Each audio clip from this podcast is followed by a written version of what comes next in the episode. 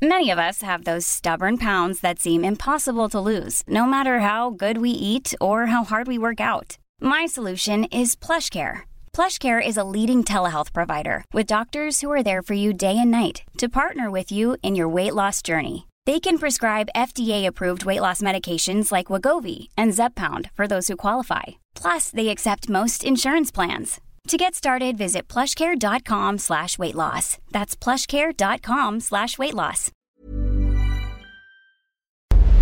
Porque el mundo actual no se entendería sin la economía y los negocios. Acompaña a Mario Maldonado, el columnista de negocios más joven y objetivo del periodismo financiero, en su programa Bitácora de Negocios.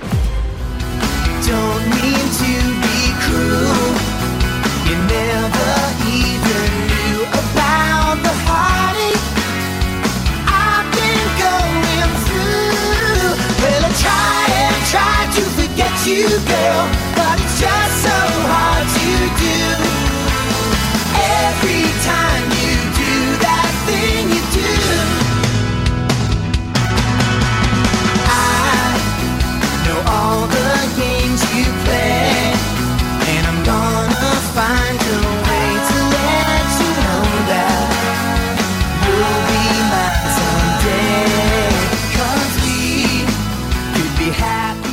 ¿Qué tal? ¿Cómo están? Muy buenos días. Bienvenidos a Bitácora de Negocios. Yo soy Mario Maldonado y me da muchísimo gusto saludarlos en este miércoles 27 de enero del 2021. Saludo con mucho gusto a quienes nos escuchan a través de la 98.5 de FM aquí en la Ciudad de México, en Guadalajara, Jalisco por la 100.3 de FM y en Monterrey, Nuevo León por la 90.1 de FM. También a quienes nos siguen a través del streaming de la cabina del Heraldo Radio a través de la página heraldodemexico.com.mx. Nos vemos también en la televisión de Houston, Texas. Mandamos un saludo pues muy importante allá a todos nuestros pai- paisanos en los Estados Unidos. Y bueno, arrancamos como todos los días con un poco de música. Esta canción se llama That Thing You Do, es de The Wonders. Esta semana estamos escuchando canciones de bandas de cine ficticias que se hicieron famosas. Esta es de una película de Tom Hanks. Bueno, es de la dirección de Tom Hanks. eh, una eh, gran película. Pero eh, no se trata de una gran película, pero tocan varias, varias veces a lo largo del filme esta canción de The Wonders, The Thing You Do. Luego, eh, bueno, pues el título original de la película es That Thing You Do, precisamente dirigida por Tom Hanks. Bueno, vamos a entrarle a la información. Hablaremos con Roberto Aguilar, los temas financieros más relevantes. Los contagios en el mundo superan ya los 100 millones. Eh, Sanofi apoyará a su rival Pfizer y producirá 100 millones de vacunas este año. Y también, según eh, Bill Gates, son perversas y disparatadas las teorías en su contra. Bueno, hay mucho de qué hablar sobre Bill Gates. Ya le contábamos eh, el otro día sobre la vacuna que se aplicó. Pero bueno, también hay otros temas alrededor de sus negocios que platicar. Vamos a hablar también con Carlos Reyes, como todos los miércoles, nuestro analista de temas industriales, y nos va a hablar precisamente sobre la minería en México. La inversión minera en nuestro país ha caído a su menor nivel en 13 años. No hay ni siquiera subsecretaría, la eliminaron el año pasado. Así de grave está la crisis para este sector que fíjese que genera muchos empleos y, produce mucho para la economía nacional. Vamos a entrar a este tema. Hablaremos también con Carlos Hurtado, el director del Centro de Estudios Económicos del Sector Privado, sobre este plan de apoyo a la economía que lanzó Tatiana Cloutier. Pero bueno, pues no se ponen muy bien de acuerdo. Ahí entra Hacienda, el gobierno federal, el Ejecutivo, la nueva secretaria de Economía. ¿Qué se va a hacer para recomponer las cosas en materia económica de empleos, de eh, cierre de empresas. No hay una directriz pues muy clara. Lo que anunció Tatiana Cloutier es más de lo mismo. El problema es la ejecución. Ahí está el gran reto para el gobierno. Vamos a hablar de eso con Carlos Hurtado.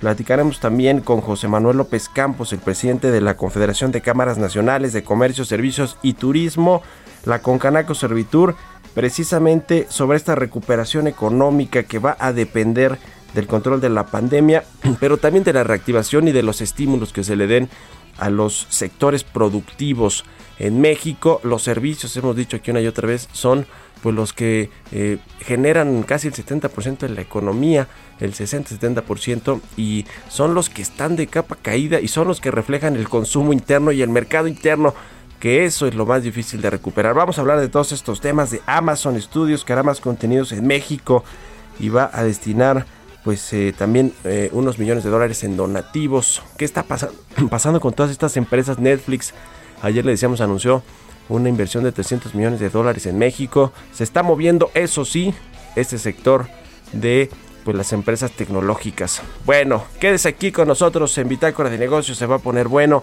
Son las 6 de la mañana con 7 minutos, tiempo del centro de México. Y vamos ahora con el resumen de las noticias más importantes para comenzar este miércoles. Lo tiene Jesús Espinosa.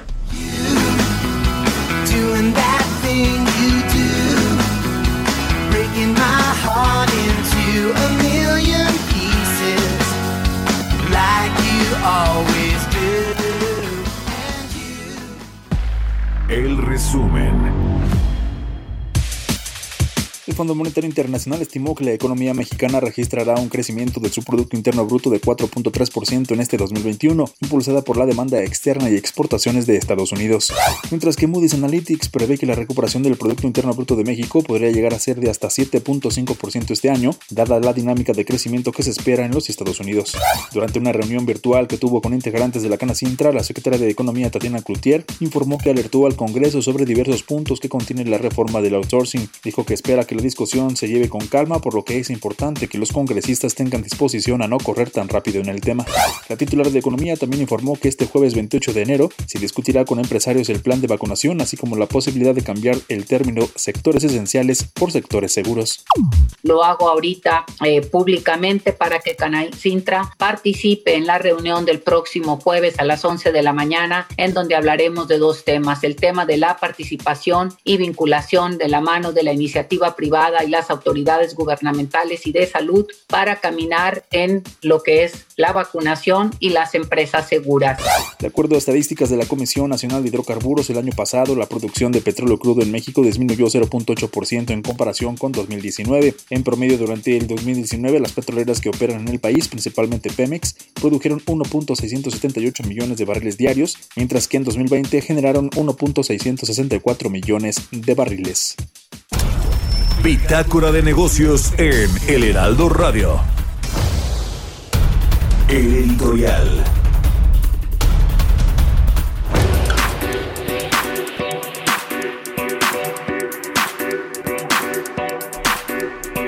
Y bueno, pues hablando de Tatiana Cloutier, la eh, pues empresaria política regiomontana, maestra en, en literatura inglesa, me parece, que bueno, pues ahora está al frente de la Secretaría de Economía. Yo creo, y usted tendrá la mejor opinión, ustedes tienen la mejor opinión, que esta designación a todas luces fue política, pero innecesariamente política, porque la Secretaría de Economía pues tiene temas bastante técnicos que requieren a alguien al frente con muchas especi especificaciones eh, eh, en materia pues económica, pero no de política económica, de finanzas públicas, que eso es lo que hace Hacienda, sino para trazar una eh, política industrial, una política comercial que funcione. Por supuesto, sí, también tener una buena relación con todos los sectores productivos, eso hace la Secretaría de Economía. Es también, eh, digamos, todo un tema de normatividades eh, para las industrias, para los sectores.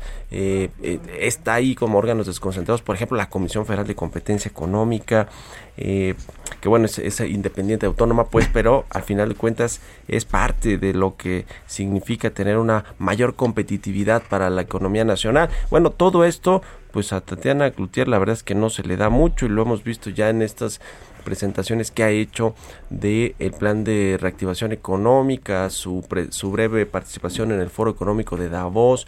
eh, la veíamos ayer con el tema este del outsourcing. Lo bueno es que por lo menos sí está empujando algunos temas más decididamente que Graciela Márquez, que ver, tampoco fue una gran secretaria, más bien fue muy gris su paso por la Secretaría de Economía, pero y Tatiana Cloutier pues le está entrando a los temas del outsourcing, ya ve que les prometió incluso a los empresarios que iba a impulsar esta deducción de eh, utilidades y de costos eh, ante el SAT, aunque eso pues, no le corresponde a la Secretaría de Economía y justamente esto está generando o va a generar eventuales choques entre economía y Hacienda, porque Hacienda pues es el que sí se encarga de la política económica, de el tema fiscal, la política fiscal, la política financiera, el presupuesto, la deuda, las finanzas públicas en general.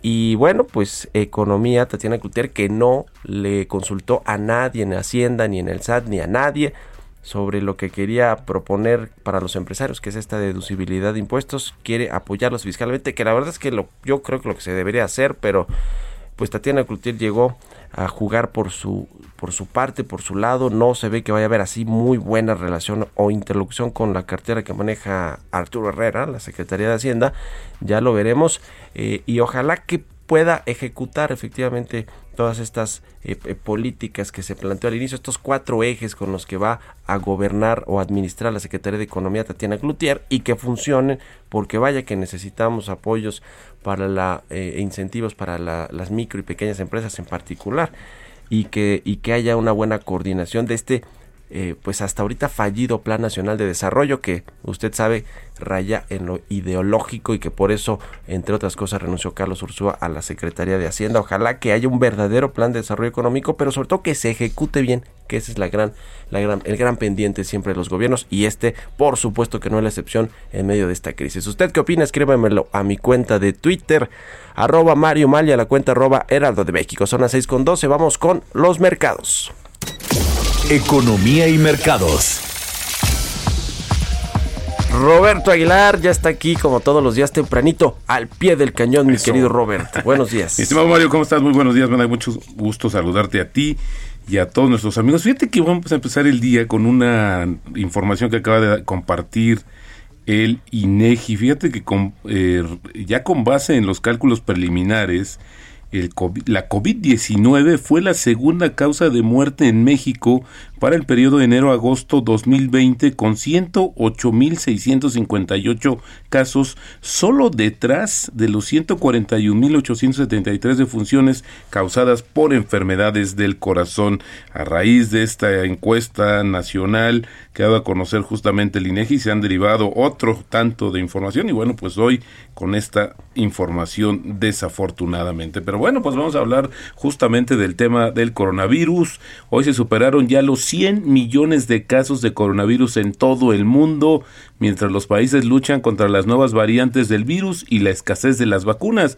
Fíjate que estos 100 millones equivalen a 1.3% de la población mundial y ya más de 2.1 millones de personas pues desafortunadamente han perdido la vida. Fíjate, estos datos que comparte Reuters son bastante interesantes, ponen un contexto sobre el impacto del coronavirus. Los países más afectados, que son Estados Unidos, India, Brasil, Rusia y el Reino Unido, en ese orden, aportan más de la mitad de los casos eh, notificados, pero representan cerca de una tercera parte de la población mundial. El mundo tardó 11 meses, Mario, en registrar los primeros 50 millones de casos de la pandemia, mientras que en solo tres meses los casos se duplicaron para llegar a los 100 millones y por el otro lado, hasta el momento, 71 millones de vacunados son los que suman hasta ayer, de acuerdo con el recuento que hace justamente eh, Reuters. Y bueno, pues eso se habla también de cómo han sido más virulentas las variantes, las cepas del coronavirus.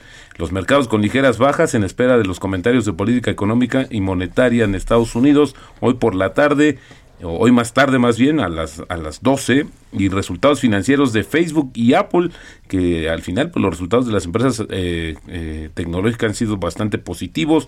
Mañana el dato del PIB del cuarto trimestre en Estados Unidos y vamos a ver cuánto cayó finalmente en todo el año. El viernes ya nos estamos preparando Mario se va a dar a conocer la misma información para el caso de México. Ya hablaremos mañana de cómo andan las apuestas los, las expectativas de la caída justamente de la economía mexicana. El gigante farmacéutico francés Sanofi va a producir más de 100 millones de dosis de la vacuna desarrollada por su competidor Pfizer para finales de este año. Esto lo dijo ayer el presidente ejecutivo de la firma. Y Sanofi su socio británico Glaxo retrasaron el lanzamiento de su vacuna hasta finales de 2021 y la compañía francesa decidió ahora acercarse a Pfizer para ser útil a partir de ahora. Esto lo dijo el directivo, agregando que se alcanzó un acuerdo con la firma estadounidense. La administración del presidente Joe Biden va a comprar 200 millones más de vacunas contra el coronavirus y va a canalizar más a los estados ahora en un intento por cumplir la promesa del mandatario de Estados Unidos de frenar la pandemia que pasó de 100 a 150 millones en los 100 primeros días del gobierno de Biden, por lo menos esa fue la propuesta que hizo recientemente. La Unión Europea está pidiendo a AstraZeneca que publique el contrato que firmó con el bloque sobre el suministro de la vacuna después de que el director ejecutivo de la compañía reveló cláusulas supuestamente confidenciales. El director ejecutivo justamente de AstraZeneca Pascal Soriot dijo que el contrato de la Unión Europea se basaba en una cláusula de mejor esfuerzo y no comprometía a la empresa con un calendario específico de entregas por aquello de que le están reclamando ahora el ajuste en los pedidos.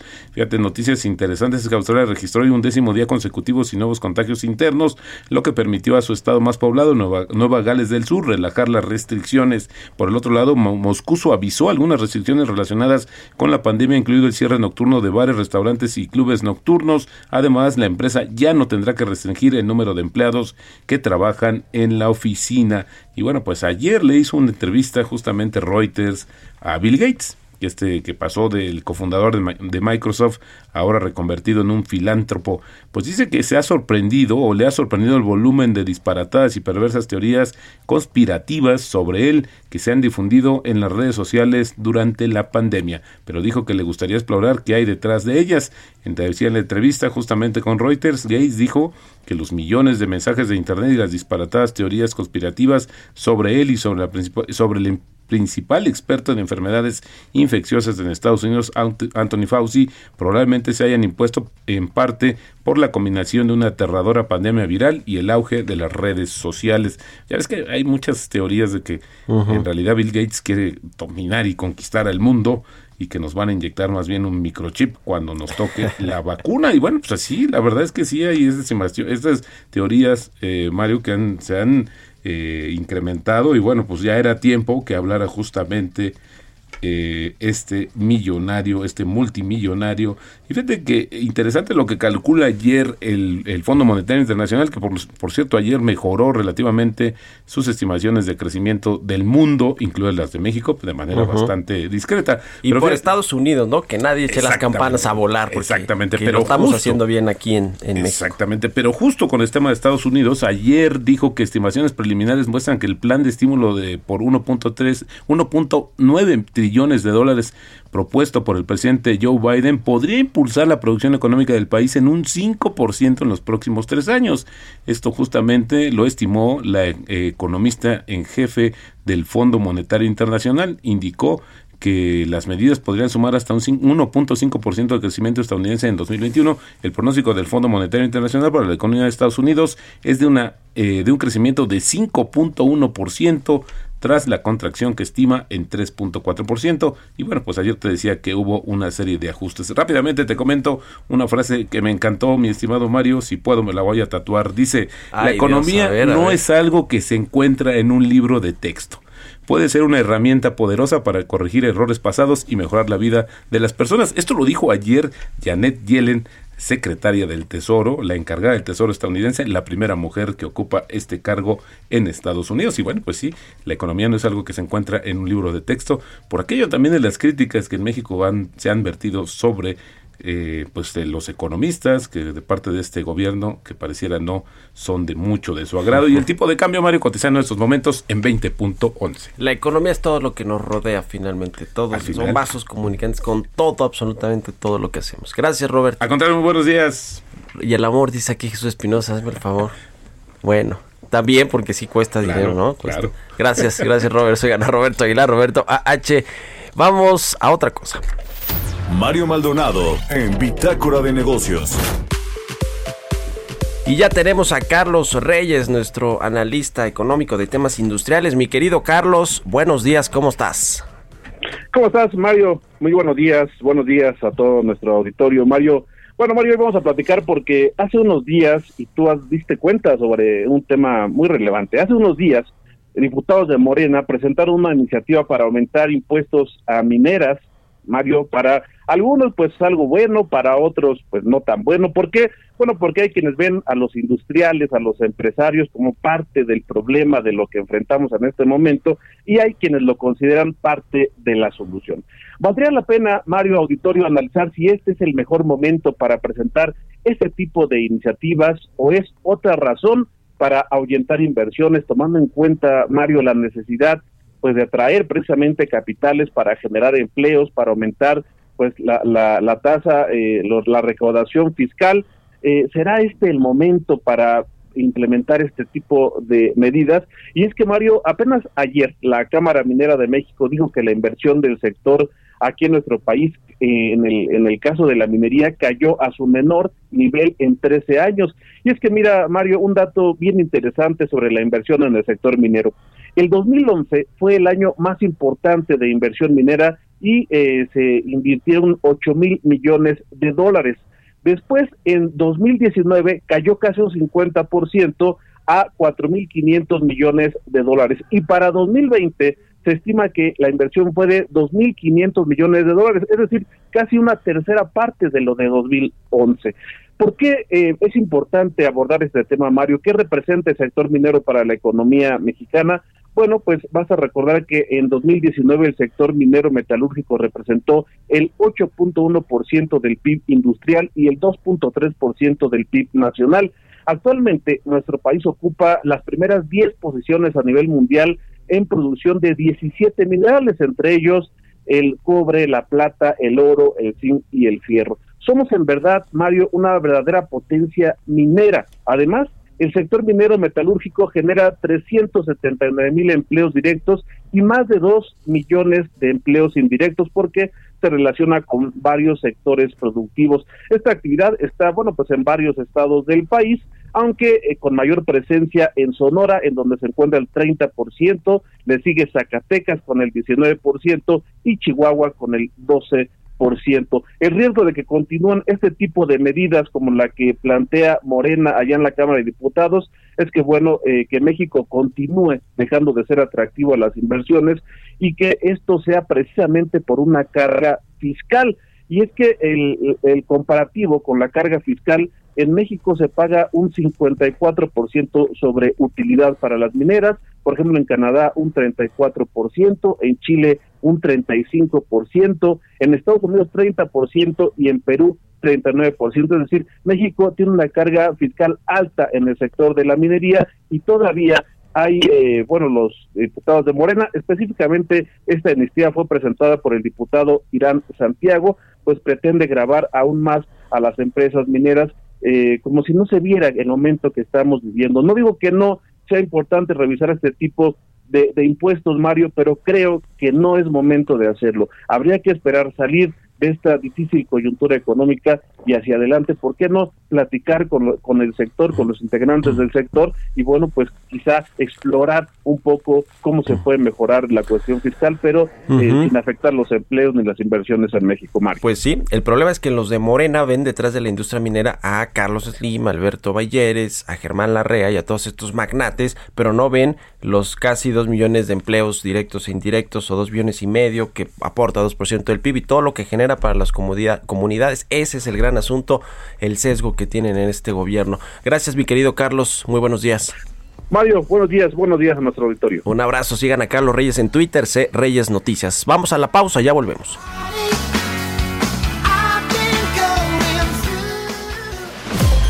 Continuamos en un momento con la información más relevante del mundo financiero en Bitácora de Negocios con Mario Maldonado.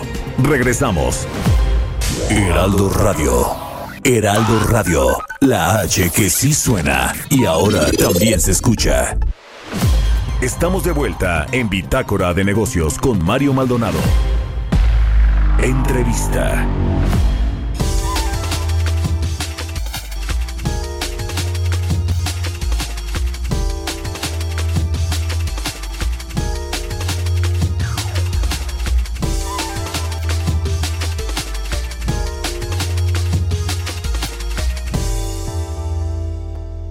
Ya estamos de regreso aquí en Bitácora de Negocios. Son las 6 de la mañana con 30 minutos tiempo del centro de México. Y bueno, le decía también al inicio del programa estos cuatro ejes para la reactivación económica que propuso la Secretaría de Economía, que ahora está a cargo de Tatiana Cloutier. Hace apenas pues unos días tomó esta encomienda que le dio el presidente Andrés Manuel López Obrador en sustitución de Graciela Márquez, que se fue a la Junta de Gobierno del INEGI. Hay eh, temas eh, pues importantes que plantea Tatiana Cloutier, aunque a mi parecer pues son un poco más de lo mismo que ya sabemos que necesitamos para impulsar la economía, como impulsar precisamente el mercado interno, apoyar el empleo a las empresas, a las micro y pequeñas pues, eh, particularmente, fomentar y facilitar la inversión, crecer el comercio internacional y el desarrollo regional, es decir, todo esto pues ya sabemos que se necesita. El problema, yo decía al inicio del programa, es la ejecución de este plan eh, de la Secretaría de Economía. Pero para platicar de esto y porque ellos hicieron un análisis pues muy interesante con respecto a esta eh, eh, a, estas, estas propuestas que hizo Tatiana Cloutier. Saludo con mucho gusto a Carlos Hurtado, él es el director del Centro de Estudios Económicos del Sector Privado del CESP. ¿Cómo estás, mi querido Carlos? Buenos días. ¿Qué tal, Mario? Muy buenos días. Platícanos del el análisis que hicieron ustedes y también las recomendaciones con respecto a este eh, plan de reactivación económica de la secretaria Tatiana Cloutier. Bueno, mira, en, en el uh, en el análisis que publicamos cada semana sobre la sobre temas coyunturales de la economía, de lo que lo que nosotros estamos señalando esta semana es que eh, es bienvenido, es bienvenida la la propuesta de la secretaria de desde luego, que se necesita eh, alguna acción por parte del gobierno para, la, para promover la reactivación de la economía, para facilitarla, promoverla, pero desafortunadamente hasta ahorita creemos que este plan pues es una colección de buenas intenciones y que en, en las propuestas específicas me parece que se queda muy corto. Por ejemplo, la única propuesta específica que se pone es eh, dar eh, 60 mil créditos de 25 mil pesos cada uno para para tres grupos de, de, micronegocios. Sí. ¿Verdad? Y, por ejemplo, pues el año pasado, por ahí de abril, se anunció uno que primero fue igual de 25 mil pesos, de créditos, microcréditos de 25 mil pesos, créditos a la palabra, eh, pero en tres tramos. Primero para un millón de, de micronegocios, este, después para otro millón después para otro millón. No se cumplió esto, por cierto, pero nuevamente para el tamaño de la, del problema económico que vive la economía, pues es, es algo deseable, es bueno, pero es muy pequeño. Pues sí, estos créditos que parece que, que como tú dices, en, la primera etapa que se utilizaron y que se plantearon como pues eh, rescate, déjame ponerlo entre comillas, de las empresas que estaban cerrando a causa de la crisis económica que generó el coronavirus, pues finalmente no eh, no no, no ayudaron mucho no hubo ni siquiera creo que mucha demanda no tampoco por parte de los de los micronegocios para eh, financiarse a través de estos créditos de 25 mil pesos.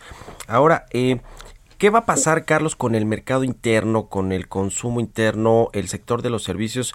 Que yo creo que ahí está el tema. El otro día yo platicaba con, con Arturo Herrera, el secretario de Hacienda, la semana pasada, el martes, de hecho, y él me decía que efectivamente ese es el problema, ¿no? O sea, porque los otros sectores, como sea, eh, con el motor que significan las exportaciones del el sector primario y la industria y las manufacturas, pues hay más o menos, ¿no? Pero la más importante, la parte más importante es la que está deprimida y es así, quién sabe cómo vamos a salir de esa, ¿no? Sí, bueno, mira, este, una parte importante, como tú dices, de las manufacturas, pues está muy relacionada con las exportaciones que hacemos a Estados Unidos. Pero ¿por qué es que está reaccionando eso mejor que el resto de la economía? Bueno, pues porque en Estados Unidos, como en muchos países del mundo, se han puesto en marcha políticas para apoyar a la economía. Y me refiero a políticas para apoyar a la economía, no, no con eso quiero decir que sean políticas de rescate o sean apoyos, este, digamos, con donaciones de impuestos o, regalos para las empresas, sino políticas para apoyar el consumo de los consumidores, ¿no? Y también políticas para apoyar a la planta productiva temporalmente de manera que no cierre, que no cierre y con eso cancele por mucho tiempo muchos empleos. Entonces, esto lo han hecho los, eh, eh, los eh, Estados Unidos de manera muy proactiva y por eso es que la demanda agregada en ese país pues no se ha visto tan afectada como en México. Y parte de esa dem- demanda agregada pues eh, tiene una externalidad sobre México, es decir, parte de esa demanda agregada se vierte sobre eh, eh, nuestro país.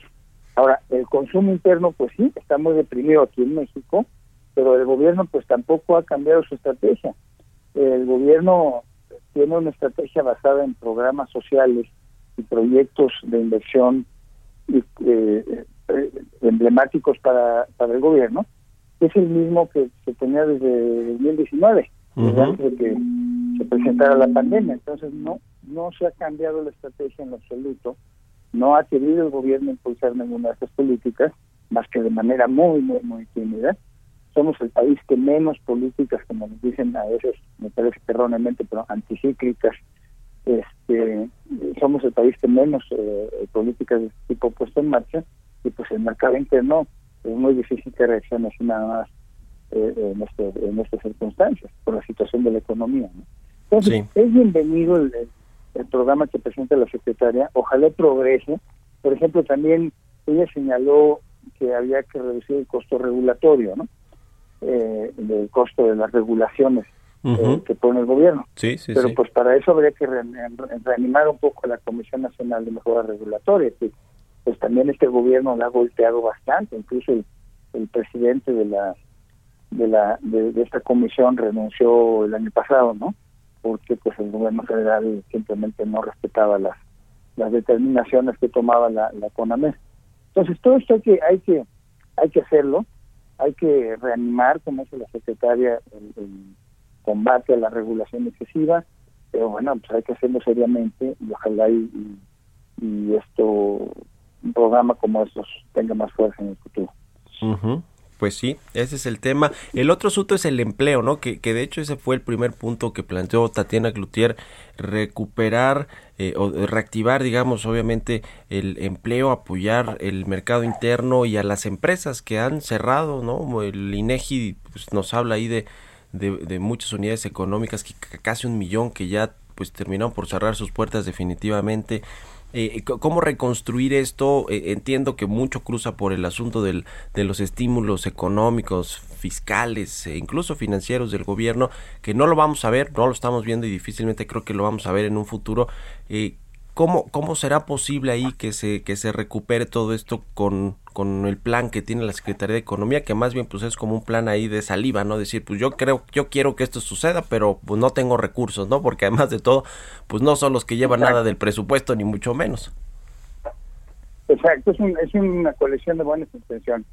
Sin embargo, yo creo que sí se puede, si hay la, la voluntad de hacerlo, si hubiera la voluntad de hacerlo. Eh, que es tarde, bueno, sí es tarde, pero más vale que dicen tarde que nunca, ¿no? Sí se puede. Mira, nosotros lo que planteamos en la nota es que el presupuesto federal aprobado para el 2021 tiene varias cosas que pueden ser pospuestas, digamos. El, eh, por ejemplo, en los proyectos de inversión, si hablamos de la, de la refinería de Dos Bocas, del Tren Maya, del nuevo aeropuerto, bueno, pues son cosas que, en primer lugar, no tienen probada su rentabilidad social. ¿no? Con la Sí. ley marca que estos proyectos de inversión del gobierno deben de contar con un análisis de costo-beneficio que prueben, demuestren su rentabilidad social. Y esto no es un rollo así nada más, esto tiene toda una metodología y tiene un significado específico eh, y tiene reglamentos para hacerlo. Bueno, no se ha cumplido con eso, no se ha cumplido con la ley. Estos proyectos se dice que son muy buenos, pero no tienen ninguna evaluación de ese tipo. Entonces, primero habría que hacerlo. Y por lo pronto, el dinero que se está vertiendo hacia esos eh, objetivos se podría utilizar pues para temporalmente proteger a la planta productiva y los ingresos de los trabajadores que se quedan sin trabajo. Ah, Y bueno, eso, esa sería una política, me parece acertada en este momento. Y mientras tanto, ver si esos proyectos tienen sentido económico y social, ¿no? Haciendo las evaluaciones correspondientes. Que se podría eh, reasignar dinero del presupuesto hacia los temas de la protección de la planta productiva, protección de, la, de los ingresos de las familias y también un poco más de recursos para la salud. Lo que yo no logro entender es que si nosotros vemos el presupuesto que se aprobó para la función salud para el año 2021, y vemos el cierre esperado de este mismo presupuesto para diciembre del 2020, que todavía no lo conocemos, pero lo que se espera, Sí. resulta que es menor lo que tenemos para 2021 que 2020. Eso es algo que para mí es inentendible. No entiendo cómo en, en los momentos en que está sufriendo el país estamos decidiendo dedicar menos recursos a la salud y más recursos al tren Maya y a la refinería de Dos Bocas, que no parecen tener mucho sentido. ¿Me explico? No, sentido político sí, porque la Sí, sí, sí. más a, lo- a los votos, pero el sentido económico, pues yo creo, y social, me parece, en realidad, me parece que, que no tiene. Pues sí. Y bueno, Tatiana Cloutier, yo creo que consciente de que el presidente no va a renunciar a esos proyectos que son pues eh, estandarte de su eh, proyecto político también eh, y económico pues incluyó ahí entre los cuatro ejes el desarrollo regional, ¿no? Con estos, eh, con, con esta inversión en el sur sureste de México, en la refinería, en, en el Tren Maya y todo esto, ¿no? Que como tú dices, pues no tiene eh, una eh, rentabilidad eh, probada, o un, digamos, una viabilidad económica para terminar pronto de lo que de lo que va a, resu- a resultar de estos proyectos. Quizá van a quedarse como estos elefantes blancos que en muchos otros sexenios también ha sucedido, pero pero que bueno, ahora en un momento de crisis no sabemos pues cómo, cómo va cómo va a cambiar. ¿Qué, qué, qué opinas, Carlos? Eh, finalmente quiero preguntarte esto de cómo se va a tener que hacer los ajustes al paquete económico, toda vez que se esperaba que el rebote eh, de la economía mexicana se diera pues en el primer, incluso en el primer eh, trimestre, en el primer semestre del año y con esto que vemos de los rebrotes y la difícil logística para eh, aplicar las vacunas, pues parece que va a tardarse un poquito más. Con todo y lo que dijo ayer el Fondo Monetario Internacional, ¿no? Que nos aumentó la proyección de crecimiento. Sí, bueno, yo creo que, mira, eh, la, la proyección del fondo a mí me parece que eh, no, no está tomando en cuenta debidamente por, por los tiempos, no no porque ellos lo hagan mal y normalmente hacen las cosas muy bien, Sí. sino eh, el, el efecto de la muy, muy reciente de los semáforos rojos que hemos visto desde el cierre de diciembre para acá, ¿no? Me, parece que todavía le falta eso, en mi opinión, ¿no? Y bueno, como tú bien dices, ya ya estaba sobreestimado, pues de- a la vista de muchos de nosotros, ya estaba sobreestimado el crecimiento para el 2021, ese 4,5% en el presupuesto original. Pero pues ahora las cosas han empeorado bastante eh, con estos semáforos rojos, con estas eh, medidas sanitarias que se han tenido que tomar últimamente, ¿no? Y no se ve muy bien para cuándo se vaya a levantar completamente estas estos nuevos eh, eh, medidas, ¿no? Entonces, eh, sí va a crecer menos aún la economía de lo que se esperaba, por lo tanto la recaudación de impuestos va a ser menor, la generación de ingresos para el gobierno va a ser menor, y el gobierno no creo, como dices tú, que deje de gastar en sus programas sociales, en sus proyectos regionales prioritarios de inversión, porque esa es la base, es uno de los puntos importantes para, para reunir los votos necesarios y ganar las elecciones. Son en junio, en julio, entonces este eh, ahí eh, pues nos podemos enfrentar hacia finales del primer semestre del año a una escasez de, de ingresos que se va a manifestar crudamente pues, en el segundo semestre del año. Y algo tendrá que hacer el, el- el gobierno federal. Algo en términos de, de, de recaudar más impuestos o en términos de reprimir algunos otros gastos, pero difícilmente serán aquellos programas, como tú dices, que son prioritarios para el presidente. Los Entonces, programas enfrentamos un año estrella. muy, muy difícil en términos fiscales. Sí, sí, totalmente. A ver cómo, pues cómo aprietan a los cautivos, ¿no? A los que ya están cautivos, porque así sucedió el año pasado, que no, se, se mantuvo pues el, el equilibrio fiscal o digamos por lo menos la recaudación que tuvimos en el 2019, pero pues a punta de eh, eh, eh, eh, apretar y apretar y apretar a los grandes contribuyentes y a los en general, a los que ya estamos cautivos. Yo creo que esa historia la vamos a volver a ver este 2021. Eh, seguro, seguramente. Y, y eso es muy malo porque pues este, eso va en contra de la recuperación económica también, ¿no? Ujú. este, ese es el punto, que, que bueno, pues a los cautivos que son quienes consumen, a las empresas grandes que son las que ya tienen una carga impositiva mucho mayor, por ejemplo, que la de Estados Unidos, pues este, si el instinto es exprimirlos más en términos de impuestos, pues la recuperación económica va a estar más y más lejos. O sea, no se ve fácil el panorama. No, no se ve fácil para nada. Bueno, ya veremos cómo se va desarrollando todo. Te agradezco mucho, Carlos, que nos hayas dado la entrevista y muy buenos días. No, muy buenos días a ti y un saludo a la audiencia, Mario. Un abrazo, Carlos Hurtado, el director del Centro de Estudios Económicos del Sector Privado. Son las 6.45 de la mañana. Vámonos con las historias empresariales. Historias empresariales.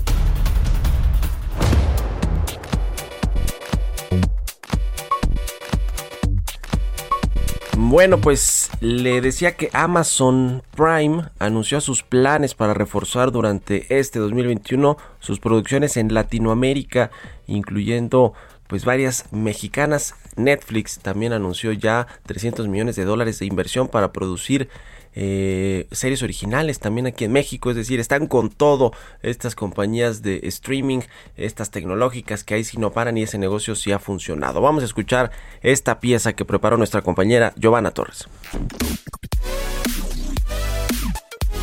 Amazon Prime compartió su ambicioso proyecto de inversión para México con la llegada de nuevas producciones originales. En los próximos años, la compañía global de streaming ha dado luz verde de hasta 15 nuevas series y 5 películas originales locales que llegarán cada año durante los siguientes 3 a 5 años en el país.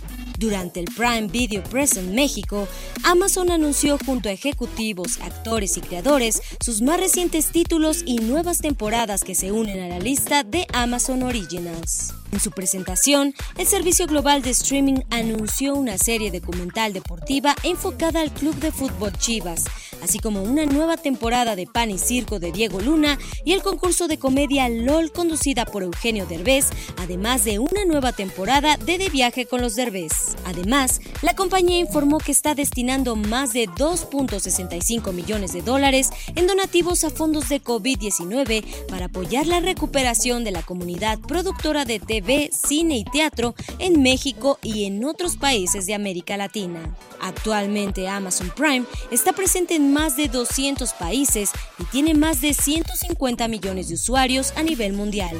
Uno de los objetivos para la compañía de entretenimiento es lograr que el contenido que se genere en un país o en una región tenga la calidad suficiente para viajar de manera correcta a los otros países donde tiene presencia. Para Bitácora de Negocios, Giovanna Torres. Mario Maldonado en Bitácora de Negocios.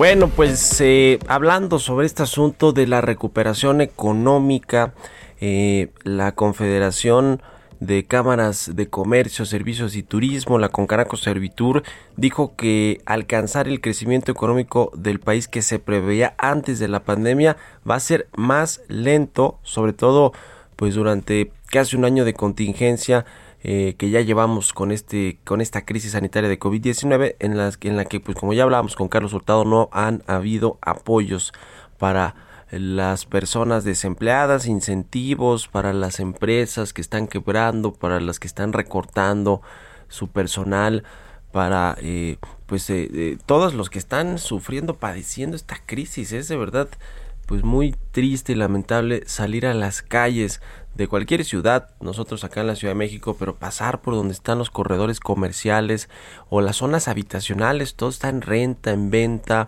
desalojado, eh, ya cerraron definitivamente muchos negocios, restaurantes, no se diga los restaurantes con esta terrible crisis.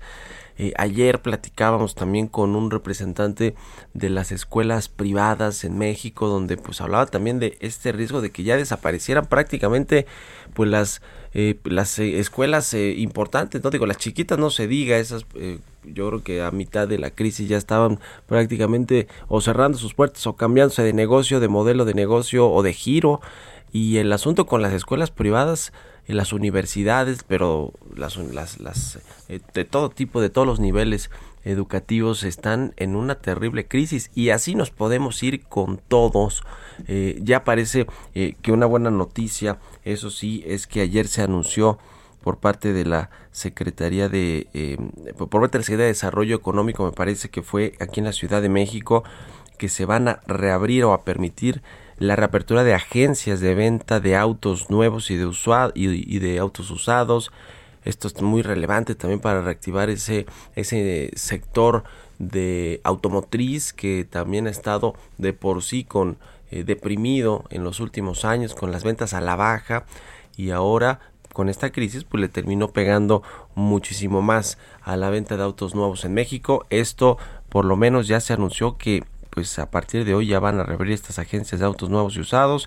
Esto se sumará también a la reapertura de otros negocios como las papelerías, las tiendas de acabados, de construcción de artículos de cocina, de ópticas y por supuesto los restaurantes que bueno, también es, es, una tristeza ver a los restaurantes abrir hasta las 6 de la tarde con eh, menos de la mitad de las mesas ocupadas y con todo y que pues están a una capacidad mínima para evitar contagios y para evitar pues que se conviertan en un foco de, eh, de infecciones de contagios de COVID-19, lo cual creo que no había sido el caso, pero pues mejor mantenerse eh, con eh, todas estas medidas sanitarias y de protección para pues todos los ciudadanos, pero es de verdad una tristeza todo lo que estamos viendo en México.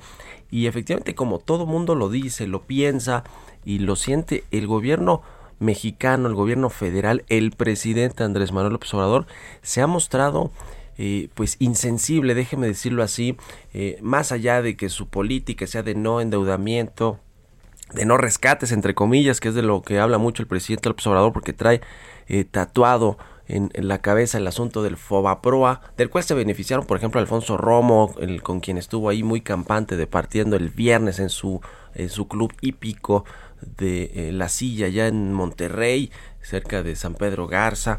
O sea, a ver, él, se benefició. Y el propio presidente menciona a Poncho Romo en, el, en su libro, imagínense, donde habla del Fobaproa. y luego, pero el presidente trae este asunto de los rescates y eso. La verdad es que hay insensibilidad por parte del gobierno federal con respecto a lo que está sucediendo, a la realidad de cómo la economía se está eh, se cayó a pedazos el año pasado y se sigue cayendo a pedazos. El, este es el tema, el efecto digamos en la economía real de todas las familias, este eh, eh, digamos el, mercado laboral que está completamente trastocado, la recuperación de todo esto no y los efectos no los vamos a ver y ni los estamos viendo ahorita necesariamente, estamos viendo los de corto plazo, que es que haya cerca de 3 millones de mexicanos que perdieron su empleo durante la crisis, 2.9 millones en el sector formal e informal de la economía y que no se han recuperado o no la pueden recuperar. Y hay muchos otros que están subocupados, que trabajan menos horas.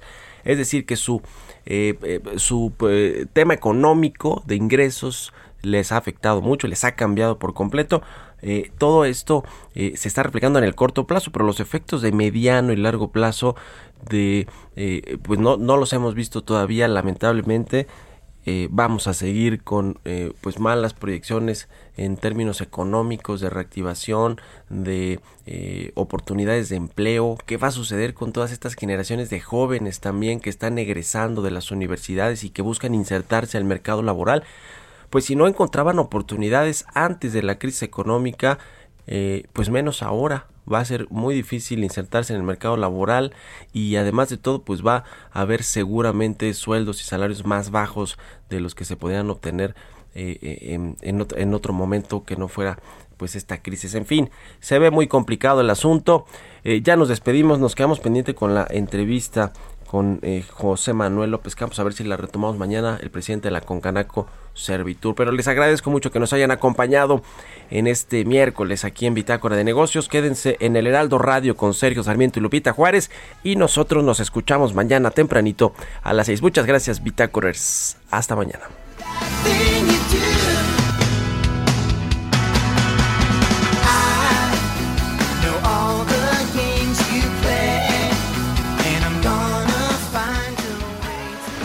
Esto fue Bitácora de Negocios con Mario Maldonado, donde la H suena y ahora también se escucha. Una estación de Heraldo Media Group. Hey, it's Paige DeSorbo from Giggly Squad. High quality fashion without the price tag. Say hello to Quince. I'm snagging high-end essentials like cozy cashmere sweaters, sleek leather jackets, fine jewelry, and so much more. With Quince being 50 to 80% less than similar brands. And they partner with factories that prioritize safe, ethical, and responsible manufacturing. I love that. Luxury quality within reach. Go to quince.com slash style to get free shipping and 365 day returns on your next order. Quince.com slash style.